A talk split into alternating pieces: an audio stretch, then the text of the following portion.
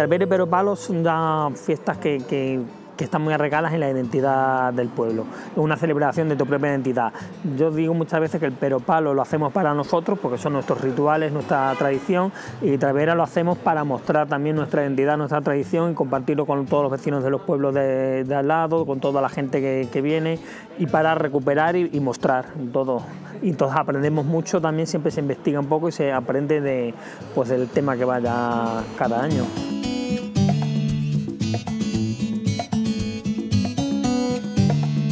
Turismo en Villanueva de la Vera. Señalización turística inteligente en formato audio.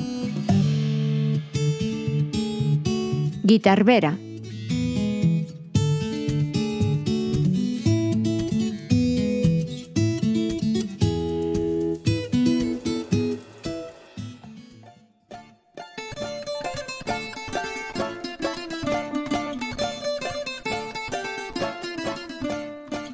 Guitarrera, es una fiesta nueva de hace 20 años, 21, por ahí anda, que, que es un encuentro cultural, musical, folclórico. O sea, que, pero brutal. Puede ser ahora mismo el encuentro, el encuentro cultural más imitado de, sin, sin, sin, éxito, porque él es, es la bomba.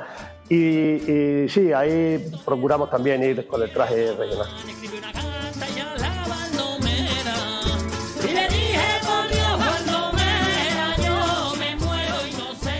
Villanueva de la Vera es una localidad muy arraigada con el folclore y la cultura popular, motivo por el que tomaron la decisión de celebrar cada año, dos semanas posterior a Semana Santa, un día de convivencia y de encuentro de los grupos de folclore de la comarca.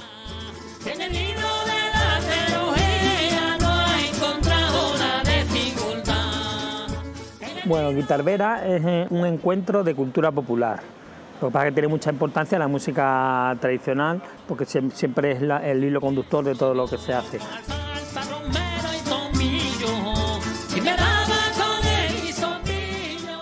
Bien es cierto que dadas las dimensiones que ha ido adquirido el evento, cada año participan más grupos de toda la geografía española.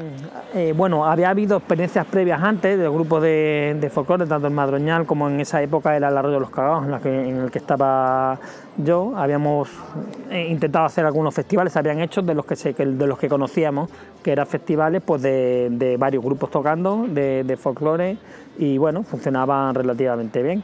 Eh, pero bueno, eh, habíamos visto también cómo se estaban haciendo en Murcia y en Albacete se estaban haciendo tipos de festivales de música simultánea en varios sitios y, cuidando también esa parte espontánea, que era lo que como, como, como gente que estábamos en asociaciones de, de folclore nos interesaba sobre todo eh, eh, recuperar eh, a los grupos, a, lo mejor, a los grupos que están recuperando la música, en los pueblos de aquí de la zona, que muchas veces eran gente mayor, que no tenía conciertos ni no tenía actuaciones, entonces pues ya les motivaba para ensayar, para venir un día aquí, echar un día festivo y, y disfrutarlo.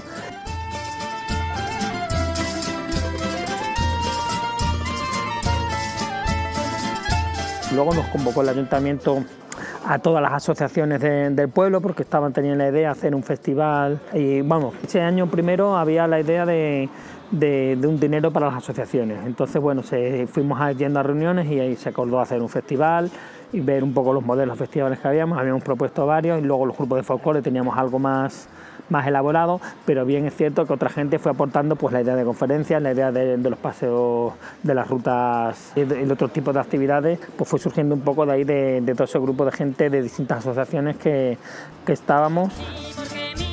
Guitarvera se organiza, es importante que cómo está organizado, se diferencia también la, la organización porque es como una comisión de festejo, es gente del pueblo que nos reunimos desde, desde otoño, estamos hablando de todo el programa, buscando grupos, buscando ponentes, buscando todo, organizándolo. Y, y luego con el apoyo del, del, ayuntamiento al principio apoyaba cubriendo un poco los gastos de más que hubiéramos podido tener y luego ya ahora ya con alguna subvención que coge paga alguna cosa, pero ya, ya Guitarvera ya tiene su suficiencia económica como para pues para no necesitarlo.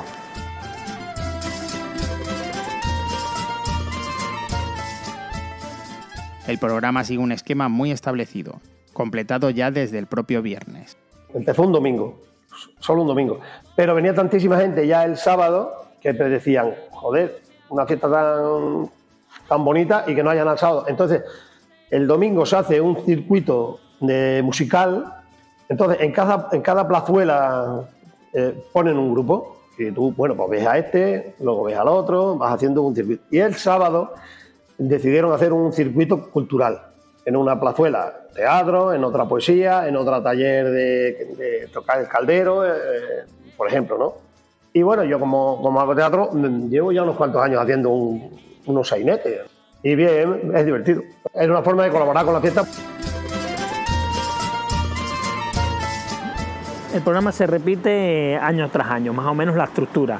Se empieza el viernes sobre las 8 o así con unas conferencias, se presenta la ruta del día siguiente, eh, hay unas conferencias eh, con ponentes que hablan sobre el tema que se ha elegido ese año y luego se hace una ronda que se va desde el lugar de las conferencias hasta la, hasta la plaza y ahí ya un poco espontáneamente hasta que cada uno quiera porque luego el día siguiente hay que madrugar porque a las 9 sale ya la ruta, eh, ya se van haciendo dos rutas, una en bici y otra a pie. Suelen ir 500, 600 personas eh, está yendo y se hace una parada, se come el bocadillo, se, canta, se baila también en la parada y también a veces pues, eh, hay explicaciones durante, durante el camino. Pero bueno, más o menos alguna sorpresa hay de alguna explicación de botánica, de historia, de, arqueología, algo así. Luego, por la tarde, el sábado por la tarde, empieza eh, con actividades para niños sobre las 5 de la tarde y luego a, las 6 y media, 7 hay los rincones que llamamos, eh, pues dependiendo del año, hay siete actividades en, siete plazuelas diferentes. Luego sobre ya al pardear, ponemos siempre en el programa el pardear cuando, porque cambia un poco la, fecha, eh, al anochecer se, eh, se ha elegido un pregonero, alguien del pueblo que, que tenga una relación con el tema que se haya elegido ese año y, lo que hace es dar un pregón. Un pregón no sería una conferencia, sino 10 minutos, 15, algo más emotivo, contando vivencias, historias personales y, se busca eso, que, la gente conecte con, lo que, con la experiencia que tiene esa persona en el tema indicado. Y luego pues suele haber un concierto hay un momento a las 12 de la noche que se ha recuperado una tradición antigua que eran las carretillas, que son mini fuegos artificiales ahí en la plaza para que la gente pase por debajo y, la verdad es que gusta mucho a la gente. El, que sea participativo ya le da un toque, sobre todo a los chavales. Y luego ya estamos varios años haciendo otro concierto después de las carretillas a las doce y media de un forma pues, electro J hemos hecho un año, este año hemos hecho rap, eh, no sé cómo llamarlo, sería eh, unos chavales del pueblo que hacían rap, se estuvieron currando un repertorio con bases de música tradicional y bueno, pues se busca hacer ya, ese sería más para la gente joven. Y luego el, domingo, eh, antes empezaba con un paseo histórico contando curiosidades y anécdotas del, pueblo, datos históricos, pero ya por masificación ya no, ya no se puede hacer, entonces ya se empieza directamente con, las actuaciones de los grupos, se coloca, se decora la plaza y, alrededores con elementos del tema, se hacen talleres o mini talleres o, con la exposición, bueno, todo lo que, todo lo que sería el tema pueda dar de sí. Y luego, pues bueno, el programa acaba finalmente en Vera con. Eh, bueno, están los grupos. Los, grupos a las. Empiezan de 12 a 2 o algo así, 11 y media a 2 y media, 3. Eh, están tocando simultáneamente también para que la gente vaya a ver un rato un grupo y se vaya a ver a, a otros de una vuelta por el pueblo. Y es cuando más se masifica Isla de visitantes, es el momento fuerte y luego ya se queda un poco más espontáneamente, los grupos se van a comer, la gente se queda ahí de fiesta tranquilamente. Y a las 6 o a las 7 de la tarde se hace la rifa, que es como el último acto ya que se cierra todo, se rifa, pues se rifa todos los años una guitarra y un montón de manila.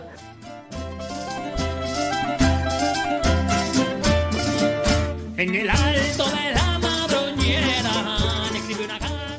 Cada anualidad tiene una temática concreta relacionada con el mundo y la cultura rural que se convierte en el hilo conductor de la fiesta, de la música, exposiciones, charlas, rutas de senderismo y siempre con una premisa, la espontaneidad. La música tradicional es muy participativa y esa es la característica fundamental. Se busca, ponemos rincones para espontáneos. Hay gente que viene y, gente que viene de casi todos los años y, se, por su cuenta y, a interactuar a interactuar con, la gente, pues ha cuidado, como digo, mucho esa parte festiva. Entonces, lo que la diferencia de que tal vez ese ambiente que se crea mágico, que llega, acabas conociendo gente y, tocando, como decía, la música tradicional son códigos, pues acabas compartiendo esos códigos, conociéndolos y, y disfrutándolo, vamos. Este año estuvimos el, el, domingo, el domingo en la actuación éramos Chulumi y Amigos, que era el grupo que tengo con mi compañera Lumi y, Amigos. Entonces la puse varios micros y todo el que se quiera subir ahí a, tocar, a cantar con nosotros, controlábamos un poco una guitarra y un laúd para, para tener la base segura, pero estuvimos siete horas tocando, ahí porque, sin parar porque estaba todo, todo el ambiente ahí Sí, de repente se echaban ahí una rumba o de repente había chavales que hacían rap y venga, pues un tema de rap. Y luego ya cuando nos habíamos oído un poquito más de la música tradicional, volvíamos siempre con una jota o algo para que la gente bailara y volviera un poco a reconducirlo.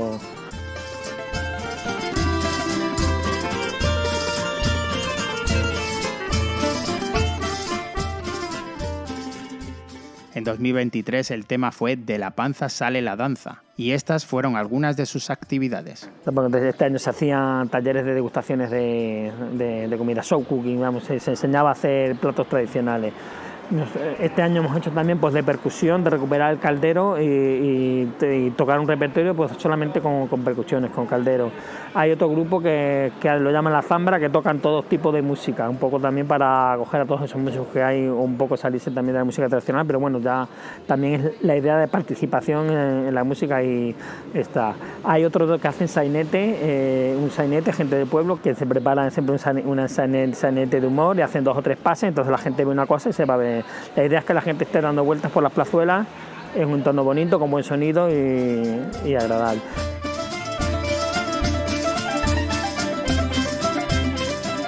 En definitiva, el factor más importante vuelve a ser la convivencia entre todas las personas que acuden, tanto oriundos como visitantes, para poner en valor un patrimonio inmaterial como es la música tradicional, el folclore y la cultura.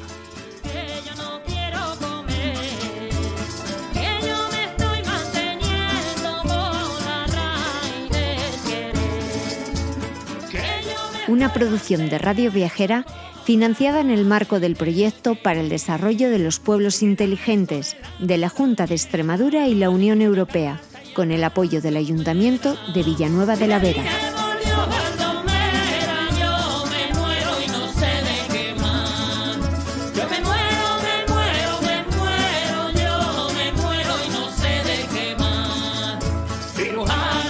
Ha intervenido en este episodio Chuchi Zamarra.